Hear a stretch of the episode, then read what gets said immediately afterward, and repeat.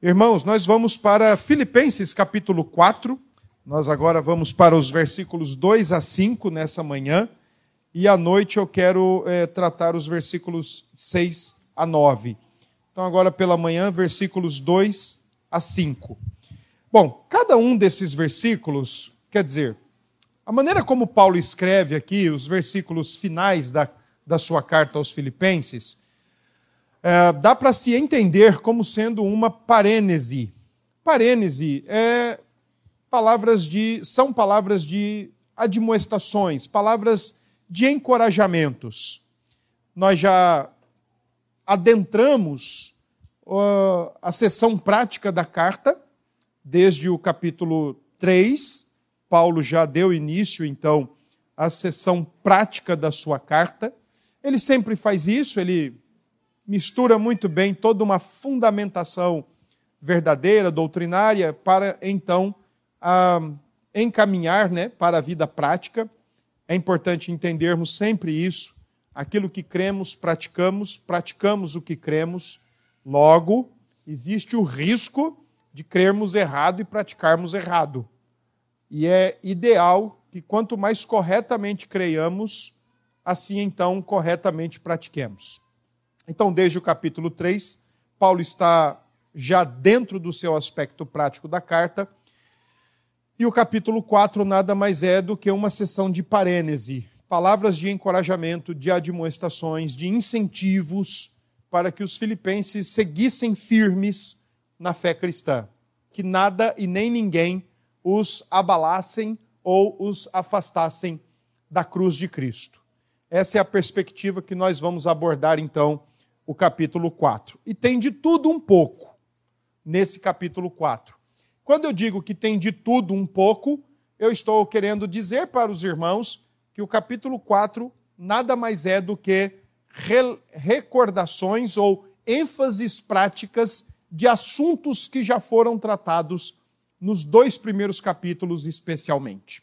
Tá? Então, o capítulo 4 é um capítulo de parêneses, encorajamentos admoestações para que permaneçam firmes na fé cristã, aos pés da cruz de Cristo, mas de assuntos que eles já estão familiarizados. Versículo 2, 3, 4 e 5. Esse é o texto que nós vamos ler.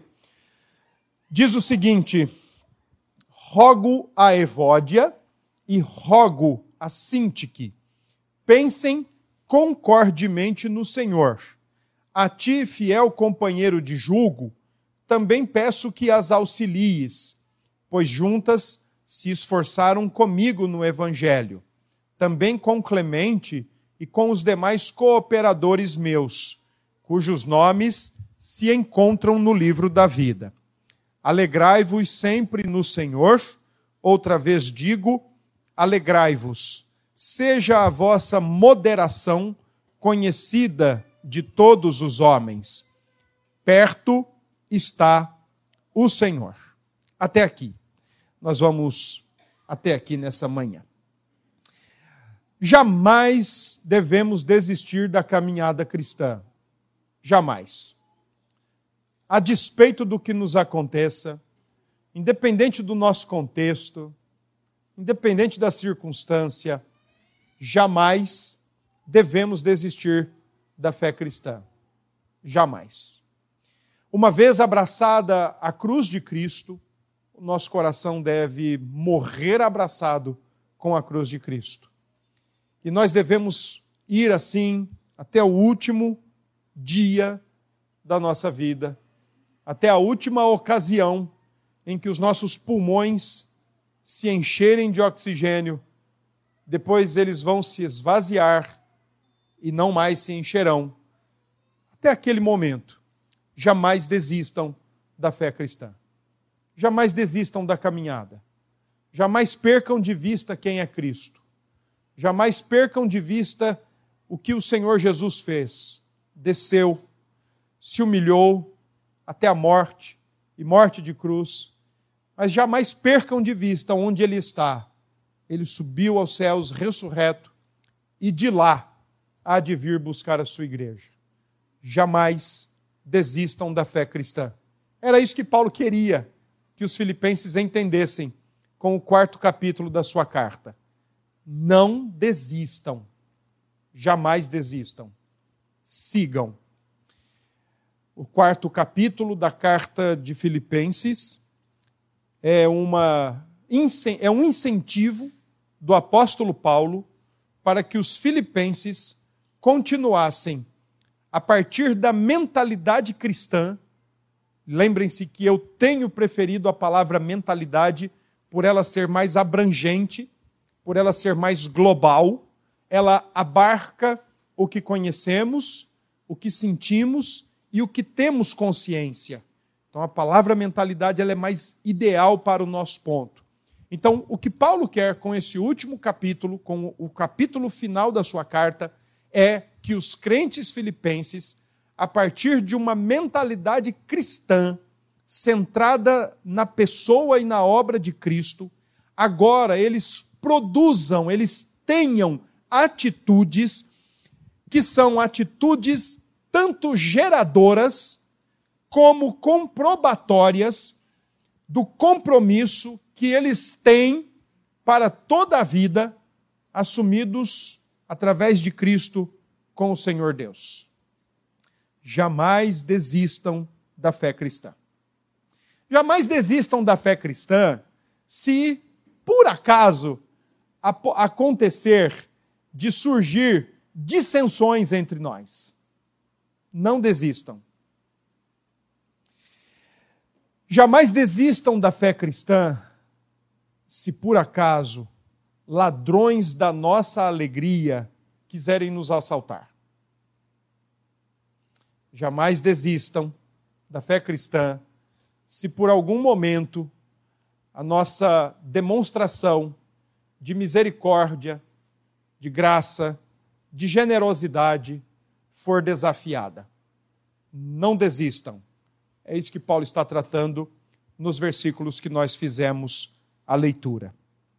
Nos versículos 2 e 3, existe, a partir da perspectiva de Paulo, que a fé cristã ela não pode ser desistida, ela não pode ser renegada, porque dissensões ou divergências podem aparecer no seio da igreja. Pelo contrário, não desistam da fé cristã e sigam buscando sempre pelo consenso cristão. Divergências, desentendimentos de ideias, desencontros de opiniões, acreditem, nós sempre vamos ter. Nós sempre teremos. No entanto, essas divergências e esses desentendimentos ou esses desencontros, eles não podem ser maiores do que a cruz de Cristo que nos une todos. Jamais. Se a partir do momento que o meu time preferido de futebol, se a partir do momento que o meu prato preferido para a refeição, se a partir do momento que destinos preferidos por mim, ou qualquer outra coisa, forem maiores do que a minha percepção, da minha fé e do meu abraço convicto à cruz de Cristo em relação a vocês, irmãos, eu estou no caminho totalmente contrário e eu digo que vocês também estariam se colocando em caminhos contrários quando elementos dessa realidade que separam nossas opiniões e divergem nossos nossas compreensões e entendimentos, quando eles se tornam maiores que a cruz de Cristo, certamente vai trazer problema para a nossa caminhada. E não são poucos os que começam a associar com uma certa ideia de debandada da fé cristã. Cuidado com isso. Versículos 2 e 3, existe um apelo do apóstolo Paulo para que duas irmãs da igreja de Filipos são duas irmãs. Eu estou afirmando que são duas irmãs, porque eu não vou ficar aqui especulando com vocês quais seriam esses nomes. Pensem em dois nomes frutos de especulações. Acredita-se até que esses dois nomes, Evódia e Sinti, que seriam nomes do carcereiro e da sua esposa, aquele carcereiro que se converteu quando Paulo e Silas cantaram na prisão, de acordo com Atos 16. Então não vou especular, não. Eu acredito mesmo que são duas mulheres. Agora, não que sejam duas mulheres problemáticas. Embora na igreja não se tenha isso, é claro. Mas esse não é o fato. A divergência entre elas não é porque elas são problemáticas. A divergência entre elas, pela forma como Paulo constrói o texto, e se você perceber aí, Paulo fala muito bem delas. Paulo, em momento nenhum, as trata como sendo pedras de tropeços ou obstáculos problemáticos, nem para ele, nem para a igreja. Paulo, pelo contrário, reconhece a importância delas, pois ele, ele diz no verso 3: elas são, eh, elas se esforçaram comigo no evangelho, primeira afirmação que ele faz, importante em relação a elas, eram mulheres cooperadoras, eram mulheres, mulheres trabalhadeiras, dentro da fé cristã, dentro da igreja de Filipos. Além disso, Paulo diz que assim como outros estavam cooperando, ela também estava outros cooperavam, elas cooperavam. E ele cita Clemente, não se sabe quem é, não se tem a menor noção de quem seja esse Clemente, apenas o seu nome está citado. Então, Paulo faz questão de mostrar que eram mulheres trabalhadeiras, mulheres esforçadas, mulheres cooperadoras. E olha, tem mais algo. Paulo diz que os seus nomes estão escritos no livro da vida. Então, Paulo as tem em alta consideração, em máxima consideração. Elas não são problemáticas, mas elas estão tendo divergência de opinião. Elas estão tendo divergência de ideia. E ao que tudo indica, pelo que eu penso e consegui encontrar, significa dizer que eram mulheres com boa liderança, eram mulheres com forte liderança, mas estavam divergindo em determinados aspectos. E como eram mulheres de forte liderança, cada uma tinha o seu respectivo grupo. E o seu respectivo grupo estava sendo conduzido a pensar como elas pensavam abraçar ideias, abraçar valores ou abraçar pontos de vistas tais quais as suas líderes. Então, quando Paulo coloca para que estas duas mulheres, o seu rogo, o seu pedido é para que elas pensem concordemente, eu quero chamar a sua atenção no versículo 2, no finalzinho, tem uma expressão onde mostra o alicerce e a esfera onde essas mulheres devem, o mais rápido possível, pensar de maneira concorde ou de maneira harmoniosa, que é uma outra forma que a palavra pensem concordemente no Senhor ou pensem harmoniosamente no Senhor poderia ser expressa. Quando Paulo fala, quando Paulo então no final do versículo 2 usa essa expressão no Senhor, ele está já delimitando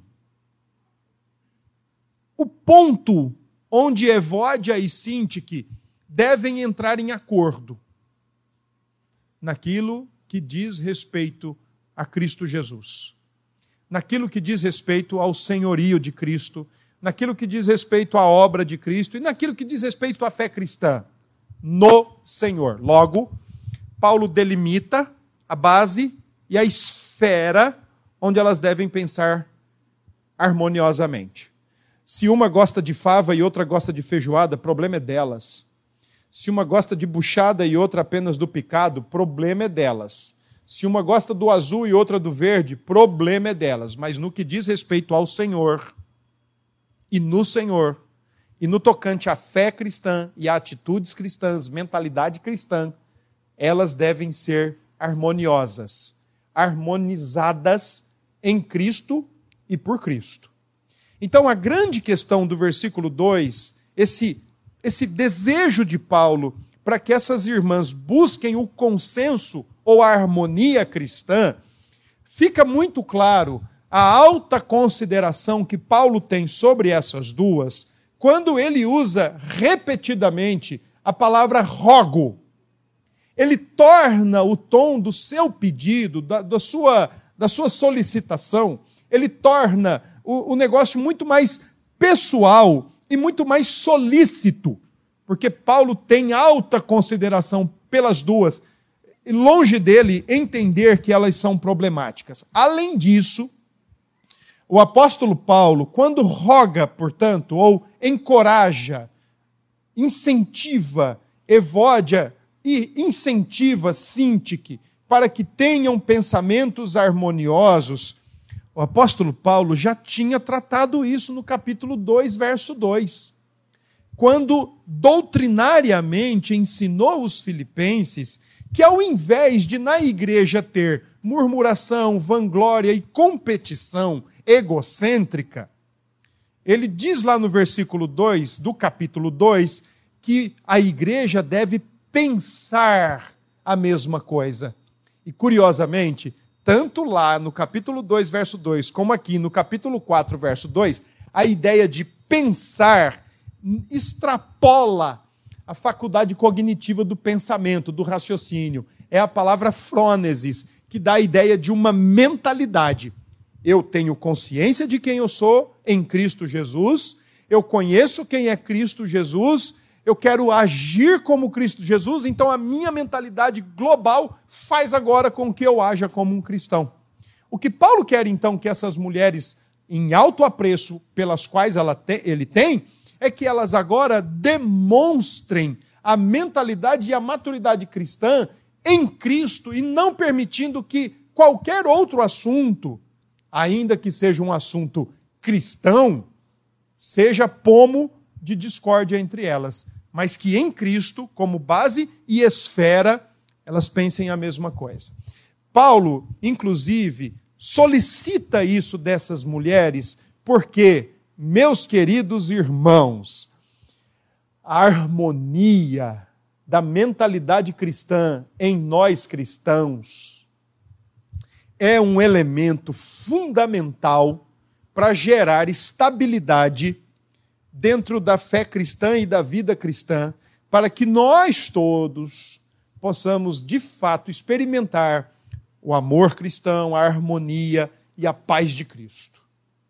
Se não tiver consenso e mentalidade, vai acontecer conosco o que acontecia com os Gálatas: devorar e morder uns aos outros. Então, no Senhor há essa necessidade de consenso no Senhor há essa necessidade de estabilidade harmoniosa, para que de fato nós vivamos um, um contexto generoso, amoroso, gracioso, assim como todos aqueles que dizem portar a mentalidade cristã devem viver. Paulo as tem em tão alta consideração que, além dele aconselhá-las ao consenso, ele solicita ajuda para que elas cheguem a esse consenso.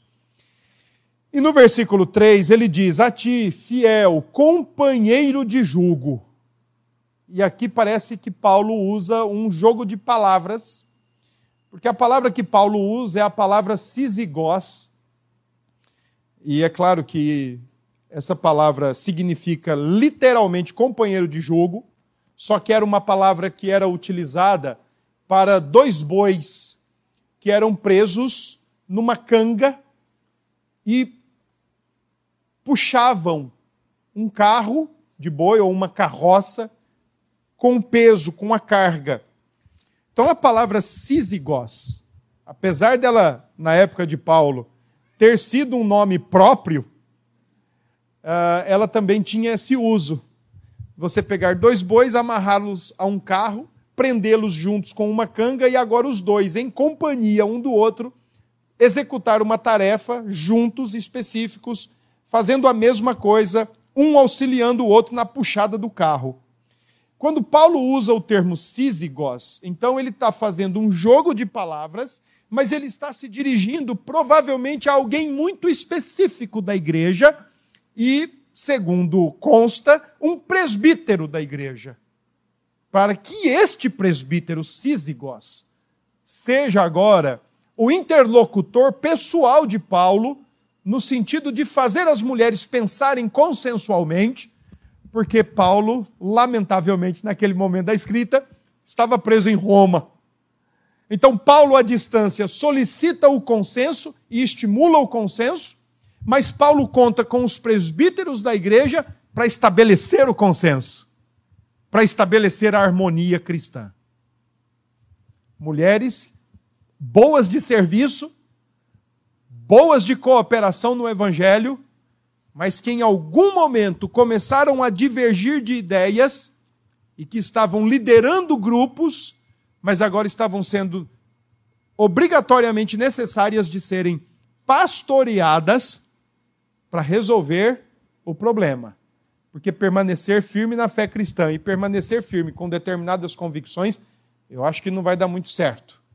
E entre as convicções da fé cristã e as convicções da realidade, as, as convicções da fé cristã precede todas elas. Que é o que Paulo trata no capítulo 3. A cidadania celestial na vida de um cristão deveria preceder e determinar os elementos e os aspectos da sua cidadania terrestre sobretudo, conduzindo a sua maneira de ser e viver nesse mundo. Então, que entre Evódia e Sintique, os assuntos celestiais, os assuntos em Cristo, precedam e tenham muito mais peso em relação a qualquer outro assunto, qualquer que seja, que esteja causando dissensão. Permaneçam firmes na fé em Cristo. Versículo 4, Paulo então agora fala da alegria. Permaneçam firmes, jamais desistam da caminhada cristã. Jamais. Alegrem-se o tempo todo. É o que Paulo diz no versículo 4. Alegrem-se o tempo todo e independente de qualquer coisa. O versículo 4 também, ele de alguma forma já foi abordado em capítulos anteriores. Capítulo 2, 18 capítulo 3, verso 1. Alegrai-vos. Aliás, capítulo 3, verso 1 e capítulo 4, verso 4 são os dois textos chaves da carta de Paulo aos Filipenses. Quando Paulo fala aos Filipenses, olha, jamais desistam da fé cristã e se alegrem no Senhor o tempo todo, independente do que acontecer, ou independente do que estiver acontecendo, se alegre no Senhor. Existem duas questões aqui que nós precisamos entender. Em primeiro lugar, quando Paulo usa a ideia de alegrai-vos, ele não está em momento nenhum defendendo a ideia ou tornando base o sentimento humano, a emoção. Em momento nenhum. A palavra que Paulo usa aqui para alegrai-vos, ela não tem nenhuma relação com o sentimento de alegria, que pode ser por um momento, pode ser resultado de uma conquista, resultado de uma aprovação, resultado de um presente, resultado de um encontro, resultado de qualquer coisa. Paulo não está falando aqui de alegria nesses termos. Não é um sentimento. Até porque, veja, a pessoa se alegra, pô, ganhou um celular novo. Dali dois dias o celular já não é mais novo, ela já sabe, já enjoou dele. Acreditem, não demora muito. Ela já mexeu, já viu ali, já editou, já, ref, já formatou, já fez besteira, pronto. Agora ela já sabe o que é aquilo, já acabou a alegria, o sentimento, a alegria de uma conquista, de um ganho, de um presente, acabou. E até porque, irmãos, vamos ser bem sinceros, a vida depois da queda se tornou um ambiente tipo montanha russa. Nossos sentimentos, eles não são muito bons para serem confiáveis e não são dignos de muita confiança, nem mesmo são dignos de uma leitura correta do que está acontecendo conosco. Nem mesmo isso. Pessoas disfarçam muito bem. Pessoas conseguem ter a alegria até mesmo para escapar da realidade. Então, o que Paulo está colocando no versículo 4 não se refere a mero sentimento ou a simples emoção de alegria. Até porque, repito, pós-queda, os sentimentos estão todos destrambelhados, todos de cabeça para baixo, eles são muito vulneráveis, eles são muito ligeiros, passageiros, e não é assim que Paulo quer que nós vivamos a vida cristã. Porque talvez, se você fizer uma rápida retrospectiva da sua caminhada cristã particular, olha, o que te segurou até hoje Primeiro foi Deus te preservando. E não foram os seus sentimentos, mas foi muito mais a sua convicção de que Deus está no controle. Talvez você não saiba explicar isso. Mas de alguma forma, essa tem sido a pedra fundamental do seu coração. E não os seus sentimentos. Então, quando Paulo fala, alegrai-vos no Senhor, outra vez digo alegrai-vos, e ele fala isso por duas vezes, o que indica uma ênfase, Paulo não está recomendando que nós saiamos daqui hoje dando risada de tudo. Ou, por exemplo, como cantou aquele cantor lá no passado, né? queria ser como os outros e rir da desgraça da vida. Não é isso que Paulo está colocando. Não é isso. O que Paulo está colocando extrapola a ideia de sentimentos ou de emoções. O que Paulo está colocando uma plena satisfação única e exclusivamente em Cristo. Satisfação em Cristo. É isso que Paulo está colocando, a despeito do contexto. Lembrem-se que Paulo, quando diz alegrai-vos no Senhor, outra vez digo alegrai-vos, o contexto de Paulo era de prisão, era de reclusão, limitação, acorrentado e junto com soldados pretorianos e pior ainda, sendo tratado como um, um criminoso e como um cidadão de alta periculosidade em Roma. Mas o contexto dos filipenses também não era lá um contexto muito tranquilo. Embora colônia romana, não significa que estavam livres de problemas. Estavam problemas no que diz respeito a Roma, mas não estavam problemas no que não estavam livres de problemas do que diz respeito, por exemplo, pregadores querendo ganhar mais luz do que Paulo, até pregando a mensagem correta, mas mal motivados, capítulo 1. Não estavam livres de sentimento de disputa, de vanglória, de conquista pessoal, não estavam livres de murmuração, de reclamação, de queixumes o tempo todo na sua, no seu seio, como igreja. Não estavam livres de falsos mestres, querendo distorcer os ensinos apostólicos e levá-los para uma outra inclinação, para um outro viés de justificação ou de vida com Deus.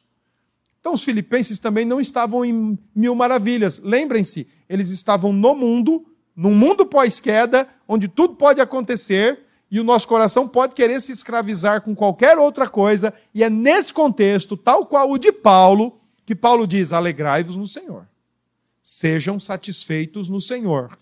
E a forma como Paulo constrói o texto, dá-nos bastante respaldo para dizer o seguinte: a satisfação em Cristo pelo que ele já fez e por sua presença conosco o tempo todo.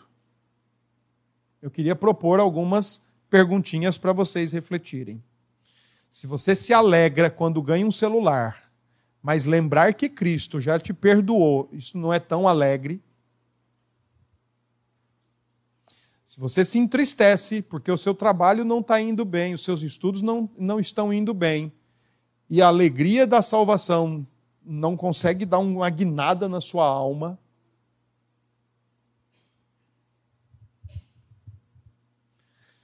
se você se alegra quando o seu saláriozinho cai na sua conta, mas dali a pouco, quando ele começa a ser distribuído, tal qual qualquer um aqui faz, e aquilo é suficiente para deixar você o restante do mês irado e chateado, reclamando e murmurando, mas não consegue trazer à memória que em Cristo Jesus vai chegar um momento que nada mais disso será necessário, porque ele já nos vai dar algo de peso eterno.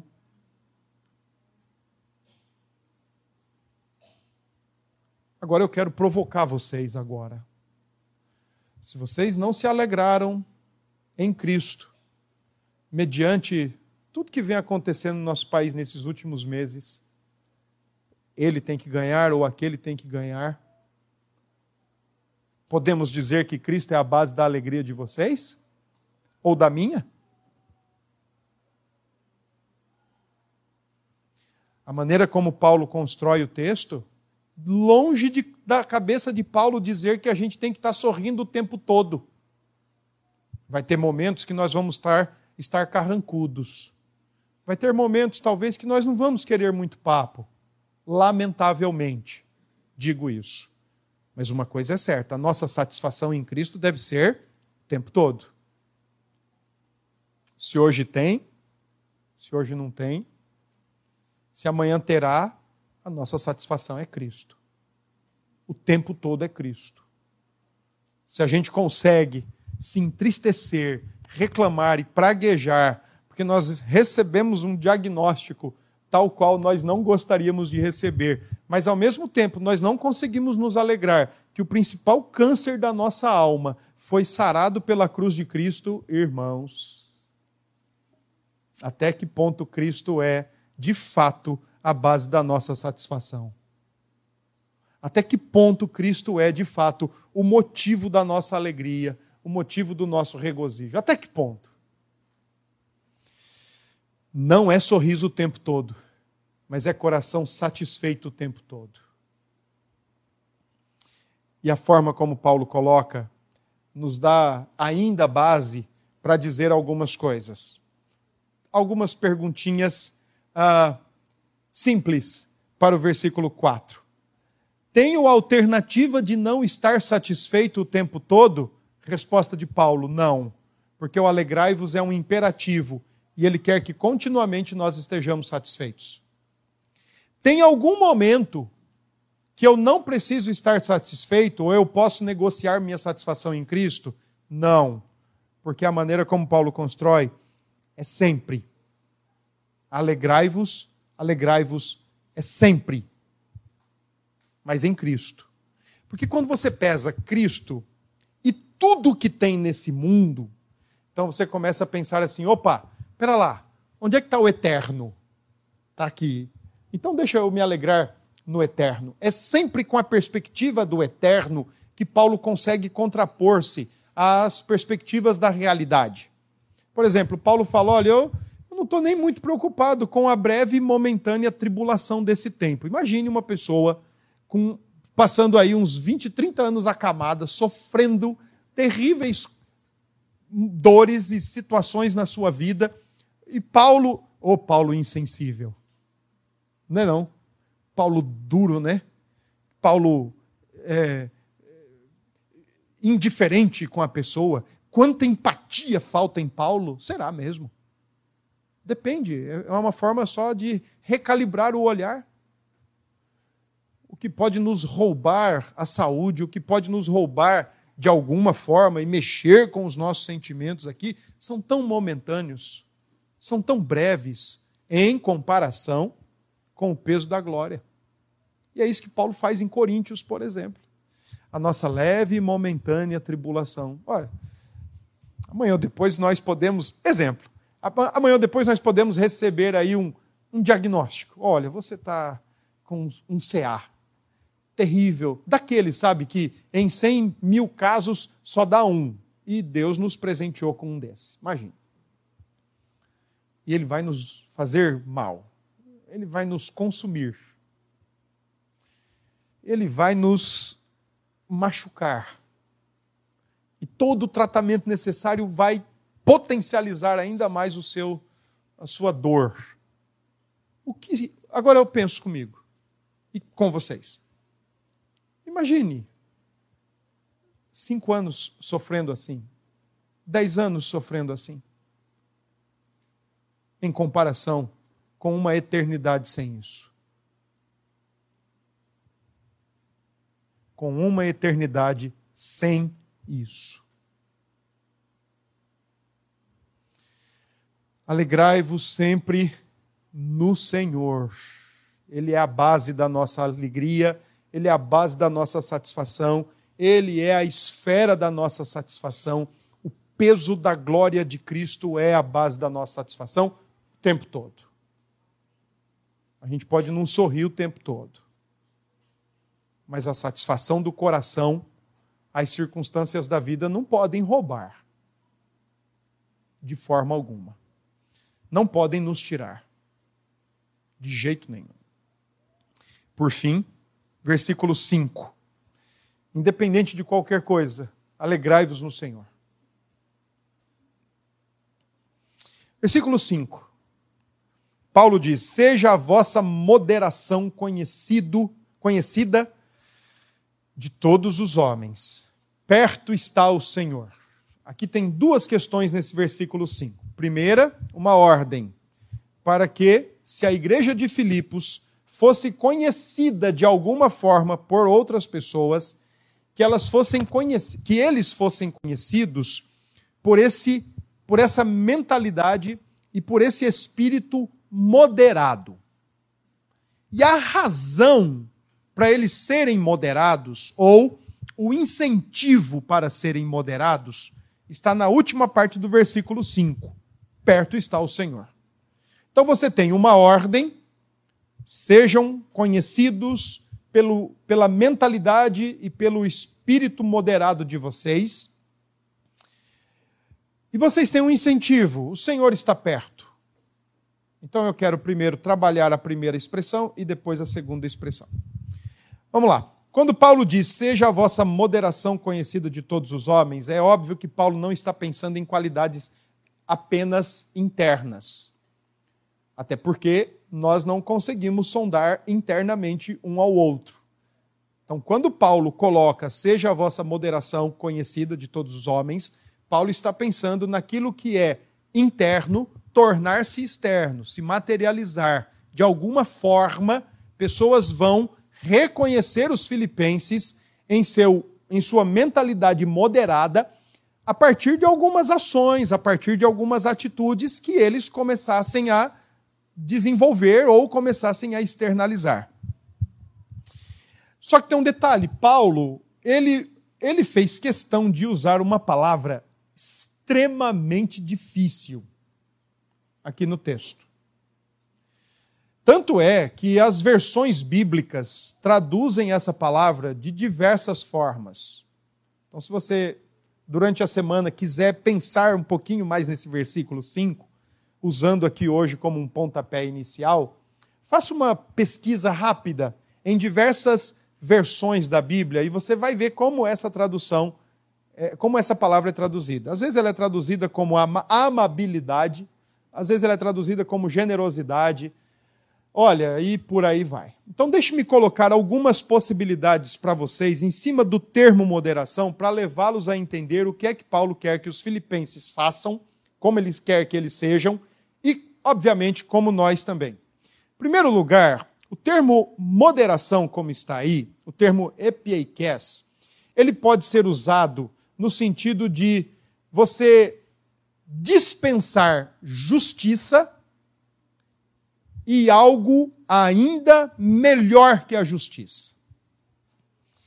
É um termo que era usado na época dos gregos quando exigia-se uma estrita justiça ou a justiça pesada.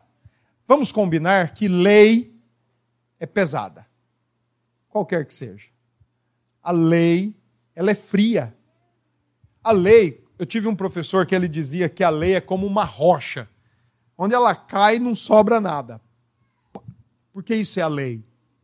Mas quando a gente começa a pensar no seu aspecto situacional, então a gente precisa ver aquele princípio dentro de uma situação e, sobretudo, dentro de um controle soberano divino. Porque a lei ela tem essa aplicação. Então, levando em consideração o termo moderação, o primeiro uso dela seria assim, ó. Você sabe que é necessário aplicar a justiça. Algo foi feito, a justiça é exigida, requerida, agora precisa ser aplicada, mas ao invés de se aplicar a pura lei, a pesada, fria e dura lei, a letra fria, impessoal, por misericórdia e graça, você dá uma relaxada, sem, contudo, negociar princípios. Deixe-me dar um exemplo. Às vezes o conselho da igreja precisa tomar muitas decisões. Aliás, estamos tomando decisões o tempo todo. Decisões fáceis, decisões simples, mas às vezes nós tomamos decisões difíceis e tomamos decisões que entristecem o nosso coração como conselho de uma igreja. Porque conselho de igreja não quer ver os seus filhos ou seus membros pecarem. Então nós precisamos tomar decisões também quanto a isso. Às vezes, no conselho, me permitam, eu não vou faltar ética aqui com o conselho e também não vou entrar em terreno sigiloso, mas às vezes, em ocasiões do conselho, ter que disciplinar um membro é, dependendo da sua faixa etária, é como disciplinar uma filha, ou como disciplinar o pai, ou como disciplinar a mãe. Mas é necessário. E talvez, se o conselho da igreja não fosse tão amoroso como tem sido, e tratar só com a, o artigo pesado, é bem provável que não teria recuperação. Mas a própria lei que exige que o artigo seja aplicado e o indivíduo seja tratado ou a decisão seja tomada, também nos dá a regra bíblica da proporção e da graciosidade da aplicação. Então é você ser misericordioso, mesmo quando você tem que dar uma chinelada. Não só uma chinelada, mas uma chinelada com misericórdia, uma chinelada com graça. Eu sei que muitos filhos não estão me entendendo nesse momento. E talvez nem aceitando. Pô, mas minha mãe me deu uma chinelada e não tinha nada de graça. Olha, vou falar para vocês, filhos, que Jesus disse para os apóstolos: o que suas mães e seus pais fazem agora, vocês não estão entendendo mesmo, não. Vocês vão entender depois. Cada chinelada deles, cada minutinho de castigo lá na cadeira da reflexão, toda vez que eles tiram alguma coisa de vocês, filhos, eles estão tendo que aplicar justiça. Mas acreditem, eles estão fazendo isso com muita graça. Muita graça. Então, quando Paulo diz, olha, que a vossa moderação seja conhecida de todos os homens, Paulo está dizendo, sejam justos, mas equilibrem a misericórdia. E onde é que nós podemos aprender a equilibrar justiça e misericórdia?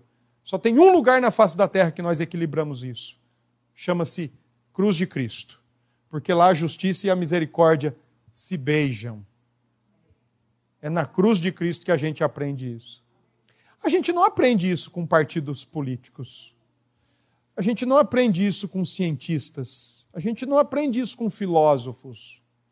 A gente aprende isso na cruz de Cristo, onde a justiça é satisfeita, mas na medida exata e com muita graça. Há uma outra forma dessa palavra ser traduzida.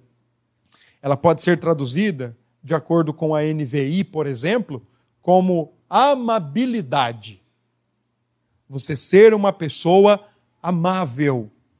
O que seria o oposto de uma postura contenciosa, briguenta, beligerante, frutos de um egocentrismo gigantesco. A amabilidade é a bondade voluntária. Se você quiser compreender, por exemplo, o versículo 5 a partir da ideia de amabilidade, Paulo estaria dizendo assim: sejam conhecidos por ofuscar a si mesmos. Sejam conhecidos por ofuscar a si mesmos, pois é uma vida de constante ataque e renúncia aos pecados do eu. A autojustificação, a autogratificação, a autocomiseração, a autoindulgência, a autoexplicação, tudo isso. Ou, como diz o Moisés Silva, um, um autor cubano, preferir priorizar os outros. Moderação ou generosidade ou amabilidade é preferir priorizar os outros enquanto ataca veementemente e constantemente os pecados do eu. Mas o termo moderação, ele também pode ser traduzido de uma outra maneira. Ser razoável nas suas opiniões e nos seus julgamentos. Ao mesmo tempo em que nós podemos ser razoável, razoáveis nas nossas opiniões, nos nossos julgamentos, isto indica que nós podemos, ao mesmo tempo, cultivar uma firmeza paciente e humilde. Ninguém é dono da verdade. Ninguém é dono do tempo. Ninguém é dono de nada. Absolutamente. Ninguém é uma fonte em si. Capacidade de se submeter às injustiças, desgraças e maus tratos da vida, sem ódio ou sem maldade, confiando em Deus a despeito de tudo. Isso é o que significa o termo moderação. Paulo quer isso. Que sejamos justos, porém com misericórdia. Que sejamos amáveis, priorizando os outros e ofuscando a nós mesmos. Mas também que sejamos razoáveis, firmes, em qualquer que seja a circunstância.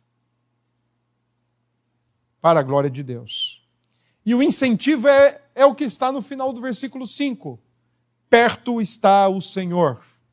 Paulo também não facilitou a nossa vida com essa expressão, porque ela pode ter tanto um significado temporal, ele já está a caminho de voltar e pegar sua igreja e levá-la para si, mas ele, essa expressão também pode ser um, uma expressão que indica uh, espaço. Perto está o Senhor. Perto está o Senhor daqueles que são moderados. Perto está está ali do ladinho do Senhor. Ou, melhor ainda, ele está dentro do crente que é moderado. Ele realmente habita o crente que é moderado, ele modela o crente que é generoso, amável, razoável, ele está no crente que assim age. Logo, se o Senhor está perto, e eu particularmente gosto mais dessa ideia, no sentido de espaço, próximo a mim, junto a mim e pelo seu espírito dentro de nós, irmãos, não há espaço para o eu. Não há espaço para o eu corriqueiro e os pecados do eu corriqueiros. Ofusquemo-nos mais. Nos auto-reduzamos mais aos pés da cruz de Cristo. Sejamos mais razoáveis biblicamente e não a partir de convicções que trazem divergências e dissensões, como fez com Evódia e Sintique. Mas a partir da cruz de Cristo, sempre. A nossa firmeza sempre é o Evangelho. Nosso consenso é sempre o Evangelho. E a nossa base de alegria sempre é o Evangelho. Que Deus nos abençoe.